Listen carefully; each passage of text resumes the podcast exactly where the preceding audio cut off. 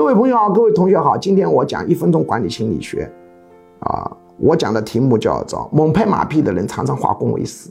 你做领导一定要注意哦，大家对你很尊重，拍马屁是有一个平均数的。一个人长期大大超过平均数啊，你要当心，他常常化公为私，损害公司的利益。有人说为什么？道理很简单，因为拍马屁会造成委屈感，你大大超过平均数，他难受吗？他是不是很难受？很难受就要找补偿了。最常见补偿的办法怎么办？就是损公肥私了。所以拍马屁拍过头，偶然拍过头没关系啊，他人都可以忍受一下。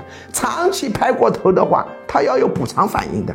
所以这种人很危险的啊，一定要注意。